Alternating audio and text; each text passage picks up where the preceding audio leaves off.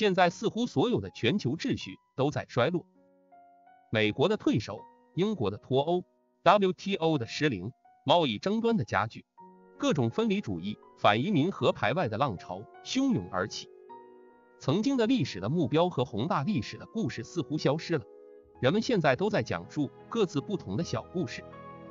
当下，似乎只有中国仍然在积极推进全球化，畅想人类的共同命运。做迷茫时代的明白人，我是您的专属伴读，原媒体朗读者雪山。今天我向您推荐的精选原主是刘擎。刘擎是主命学者。华东师范大学教授，世界政治研究中心主任。他今天将跟大家一起来好好理解我们正在其中的这个时代，一起探讨不同文化之间会在制度选择上越来越相似吗？还是必然会形成对抗，甚至走向冲突呢？为什么全球化的时代会出现普遍的精神内战现象呢？该怎么理解我们正在其中的这个时代呢？这是所有人都面临的新问题。面对这一问题，出场的思想人物只有两位，就是弗朗西斯·福山和塞缪尔·亨廷顿。肯定会有人质疑，为什么只选他们两位？在当代那么多重要的西方思想家当中，难道他们的水平最高，观点最正确吗？学术水准高低，观点是否正确，当然是可以争论的。但在我看来，福山和亨廷顿两位学者有一种难以争议的重要性，因为在后冷战时代，他们是西方思想辩论的议程设定者。什么议程呢？就是针对如何理解全球秩序这个大问题，各自提出了新的理论模式。说来很有意思，亨廷顿和福山是一对师生，但他们的理论模式是相互冲突的。对应着后冷战时代的两种世界趋势，什么趋势呢？我们可以从一个故事说起。一九九七年的八月三十一日，西方许多媒体都报道了一个大新闻，就是戴安娜王妃之死。你可能知道，那一天，戴安娜王妃因为车祸在巴黎去世。这可能是一条令人悲伤的消息，但美国有一位著名的经济学家。巴格沃蒂教授却从这个事件中看到了另外的东西。他说，戴安娜之死就是全球化的缩影。何以如此呢？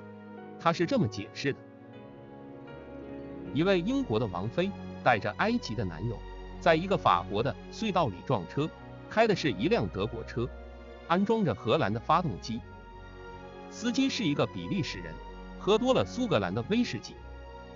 追赶他们的。是意大利的狗仔队，骑着日本的摩托车，为他治疗的是一位美国医生，用的是巴西的药品。这个消息是一个加拿大人传出的，使用的是比尔盖茨的技术。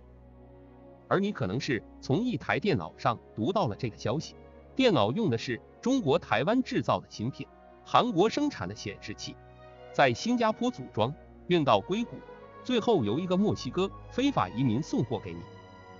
我的朋友，这就是全球化。是的，随着冷战的结束，曾经分裂的世界开始融合，开始了新一轮的全球化。这正是后冷战时代世界最显著的特征。它不只是一种宏观的趋势，而且广泛的渗透进了我们的生活细节。我们每个人的生活都与遥远的异国他乡的生活越来越密切的联系在一起。但在另一面，关系越紧密，也就越容易出现摩擦。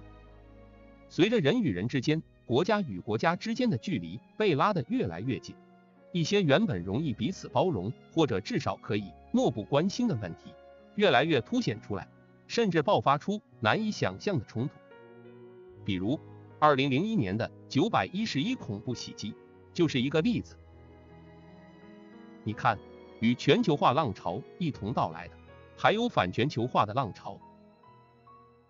我们最初看到的反全球化力量，往往是来自国际秩序中的一些弱势国家，他们希望抵御来自西方的冲击。但到了近几年，我们看到，在西方发达国家也出现了强劲的反全球化势力，包括民粹主义和民族主义的崛起，体现为排外、反移民和脱欧等等现象。当我们把视角拉开，俯瞰这个世界，就会发现两种相互抵触的大趋势，一个是全球化，世界走向相互融合和依赖，强调人类的共同性；而另一个趋势是在抗拒这种全球化，可以叫做逆全球化。也有学者称之为部落化。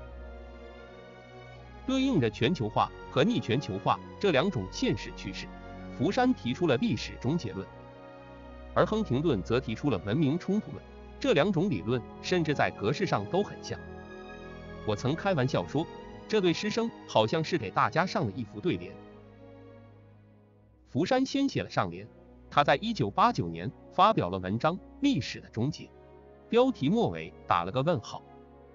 三年之后，他去掉这个问号，把文章扩展成了一本书，书名就叫《历史的终结与最后的人》，给之前的标题加了一个尾巴。亨廷顿对了下联，他在一九九三年发表了文章《文明的冲突》，标题末尾也有一个问号。三年之后，也去掉这个问号，把文章扩展成了一本书，书名就叫《文明的冲突与世界秩序的重建》。也是给之前的标题加了一个尾巴。你看这对师生，学生福山写了上联，老师亨廷顿对了下联。但其实亨廷顿是在批评福山。他一九九三年的文章虽然没有直接点福山的名字，但文章第一句就提到了历史终结论。整个文章的意思就是不同意。为什么他们提出的两种理论会引起热烈的讨论呢？他们之间的分歧又究竟何在呢？这需要回到历史情景中才能理解。福山提出历史终结论是在冷战的末期，他的观点用最简单的方式来概括就是：西方的自由民主政治是最好的制度选项。历史发展到这一步就抵达了终点，在这之后不管发生什么，意识形态的竞争已经结束。他的文章。发表两年之后，苏联解体了，西方赢得了冷战，福山被看成像是先知般的人物，历史终结论成为了这种胜利的理论解释。但不到十年，就发生了九幺幺事件，这几乎像是当头一棒，西方思想界开始追问，为什么会发生这样的冲突？于是，文明冲突论就走到了台前。文明冲突论的要点。是什么？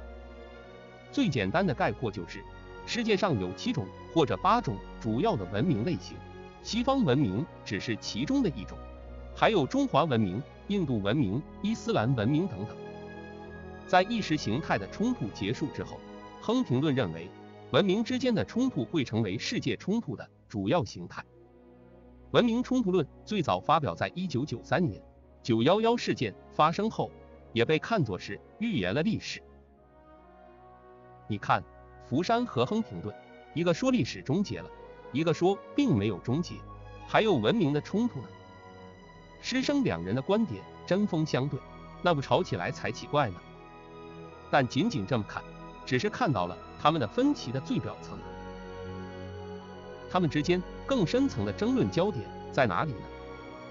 其实这是制度与文化之争，就是。制度的选择在多大程度上依赖文化？究竟是文化决定制度，还是制度会改变文化？福山认为，政治上的自由民主制和经济上的自由市场资本主义，这是现代的政治经济制度，并不属于任何特定的文化，只是因为首先在西方出现，就被人看成是西方的制度。是否选择这种制度？虽然会受到文化因素的影响，但文化并不是决定性的。福山认为，在本质上，这种制度是现代化的结果，而现代化是全人类发展的普遍逻辑。这就好像是咖啡树这种植物最早出现在非洲，但在根本上，种植咖啡树需要的只是一定的光照、热量和水分条件。只要满足了这些条件，在美洲和亚洲。都可以种植咖啡树，生产咖啡。如今，咖啡已经成了全球性的饮料，你一定要说咖啡是一种非洲饮料，那听上去才奇怪呢。当然，文化也会对制度产生影响，但福山强调，文化不是一成不变的，制度也可以转变文化，转变的过程可能很慢很曲折，但人类终究会在制度上越来越像，同时也可以保留自己文化的特殊性。福山本人是日裔美国人，日本就是一个典型的例子，既有最现代的政治经济制度，又很好的保留了自己的传统文化。但亨廷顿不同意，他认为福山低估了制度对于文化和宗教传统的依赖。亨廷顿认为，自由民主政治和自由市场资本主义都是高度依赖于西方文明，尤其是民主政治，他认为这是基督教文化的特定产物，所以非西方文明很难接受西方文明的制度，日本只是一个特殊的例外罢了。那么。如果制度是特定文化的产物，那么就只能适用于特定的文化。但如果制度本身可以塑造和改变文化，那么即使文化传统不同，也可以采用大致相似的现代制度。亨廷顿与福山的争论，导致师生二人相互疏远了很久，直到老师生命的最后几年，他才与弟子和解，感情和解了。但他们的思想分歧依然存在。不同文化之间会在制度选择上越来越相似吗？还是必然会形成对抗，甚至走向冲突呢？这是后冷战时代的西方思想界关注的重大问题，也是我们生活的现实世界正在面临的重要问题。尤其是西方现代思想在今天面临的是来自现实世界的挑战。这个挑战是什么呢？我们知道，思想的一大功用是能够深入的理解现实，就是能够讲通现实世界的故事。但现在我们发现，人类的故事越来越难讲了。有一位以色列历史学家尤瓦尔·赫拉利，他的大历史三部曲非常有名。在今日简史中，他写下了这么一段话，说：一九三八年。人类有三种全球性的故事可以选择，一九六八年只剩下两个，一九九八年似乎只有一个故事胜出，二零一八年这个数字降到了零。什么意思呢？你可以这样来理解，就是说，在一九三零年代，世界上有三种故事：法西斯主义、自由主义和共产主义。二战结束之后，法西斯主义被淘汰了。只剩下两种故事，就是苏联的共产主义和欧美的自由主义。冷战结束之后，似乎只剩下了一种故事，就是西方的自由主义。但到了今天，自由主义这个故事好像也讲不下去了。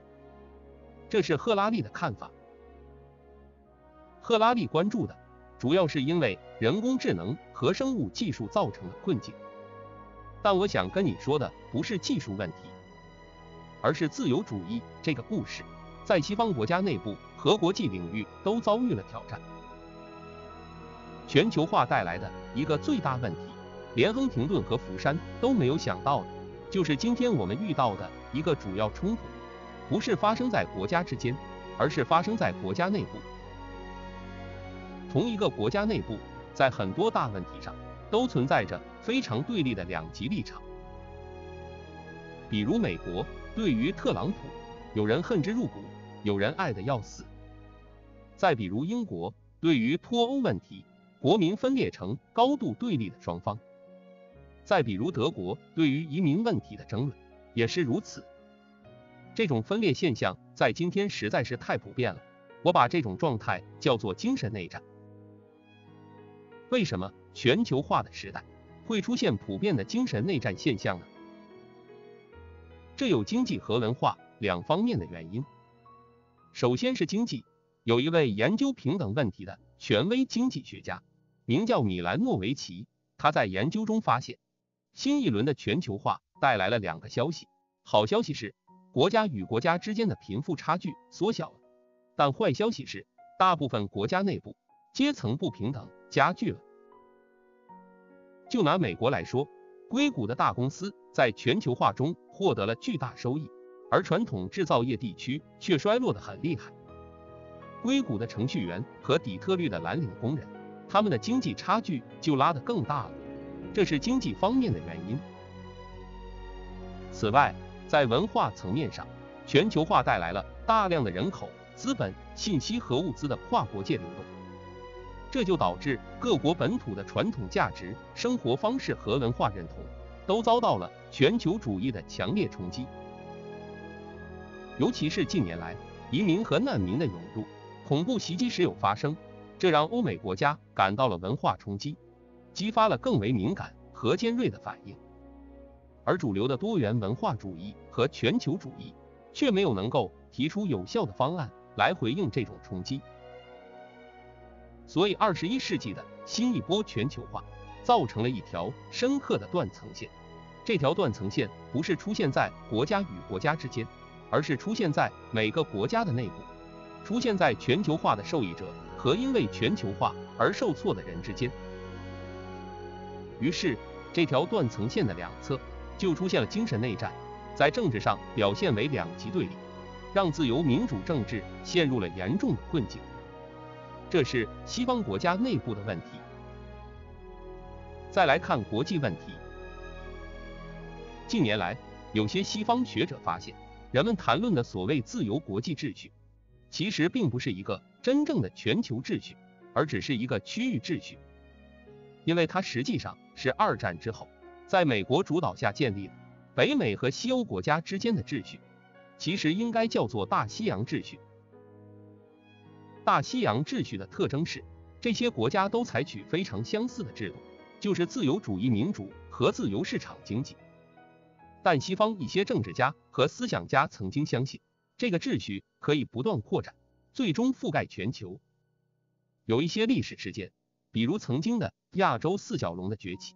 后来还有苏联的解体和冷战的终结，都鼓舞了自由秩序扩展的信心。但最近二十几年来，这个秩序的扩张，在带动新兴国家发展的同时，也引起了广泛的不满与冲突。亨廷顿有一点是对的，就是他看到这个自由秩序并不只是单纯的制度，它其实带有自己的价值和规范，在扩张的过程中，会深度的介入到。那些非西方国家的内部秩序中，结果就引发了文化、政治和经济上的各种反弹。于是，越来越多学者，包括自由派的学者，就开始了质疑和反思。比如，英国政治理论家约翰·格雷就说：“向外输出西方体制的企图是一种愚蠢的进军。”那么，自然有人会做出另一种选择。既然这是愚蠢的进军，那好吧，我不进军了，不管什么国际局势了，一切问题本国优先吧。但这样做就行得通吗？在全球化的世界，你总是需要和其他国家打交道。既然要打交道，就需要有秩序，没有秩序才是最危险的。现在似乎所有的全球秩序都在衰落，美国的退守，英国的脱欧，WTO 的失灵。贸易争端的加剧，各种分离主义、反移民和排外的浪潮汹涌而起。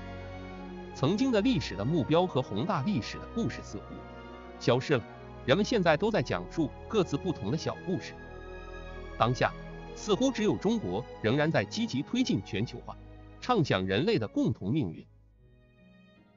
那么，人类的未来究竟会走向汇聚，还是分离呢？早在一九六四年。加拿大传媒理论家麦克卢汉曾经提出一个概念叫地球村，但我觉得这个比喻只说对了一半，不是地球村，而应该是地球城。这个城里的人来自不同的村庄，带着千差万别的方言、习俗与信仰。这些差异让城市的生活变得丰富多彩，这也是许多人偏爱城市生活的原因。但在差异中也埋伏着冲突的隐患。过去大家各自住在自己的村庄里，最多是听说外面还有一些别的村庄。但现在大家就住在同一个城市里，甚至就住在楼上楼下，抬头不见低头见，彼此之间的差异就更容易引起矛盾和冲突。这时候就难免有人会觉得，算了，那就不要一起过了吧，这就是所谓的脱钩。可是，我们真的能相互分离吗？我们付得起分离的代价吗？就像你逃离了大城市，就能回到梦中的故乡吗？没有这么简单。我们已经成为了城市的居民，地球城就是我们唯一的世界。在这个意义上，出现分离，恰恰是因为我们正在试图靠得更近。所以，分离并不是全新的方向，而可能只是因为靠近而产生的阵痛。我们为什么要走到一起？我们通常觉得，因为有冲突才会有分裂，因为有共通之处。所以才会走到一起。但把视角拉得更远，你会看到，人类的历史恰恰是一部因为冲突而汇聚到一起的故事。更确切的说，是经过冲突达到共通，最终汇聚到一起。比如美国从建国到南北战争到战后的重建，比如欧洲经过了世界大战战后的和平，再走向欧盟。而且要知道，让我们走到一起的原因。有时并不是因为彼此喜欢，而是因为我们面临共同的威胁和挑战：气候和环境的危机、极端主义对安全的威胁、新技术带来的挑战、全球疫情传染的冲击，还有世界范围内贫富差距的扩大。这些都不是一个国家能够单独解决的问题。所以，即使在负面的意义上，人类也分享着共同的命运。我们未必是因为彼此喜欢才走到一起，也有可能是因为无法单独应对共同的问题，才需要在竞争中展开合作。未来究竟会怎样呢？中国古话说天下大事，分久必合，合久必分。但这种看法就好像在旅途中只打开近光灯，只看到了眼下的路面。如果我们抬起头，观察更多长远而缓慢发生作用的变量。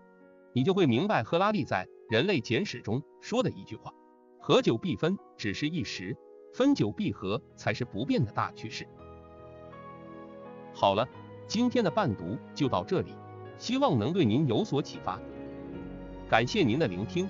不抽象就无法深入思考，不还原就看不透事物本质。我是原媒体朗读者雪山，欢迎您明天继续来我们原主平台。追索真知，探寻真理，做一个迷茫时代的明白人。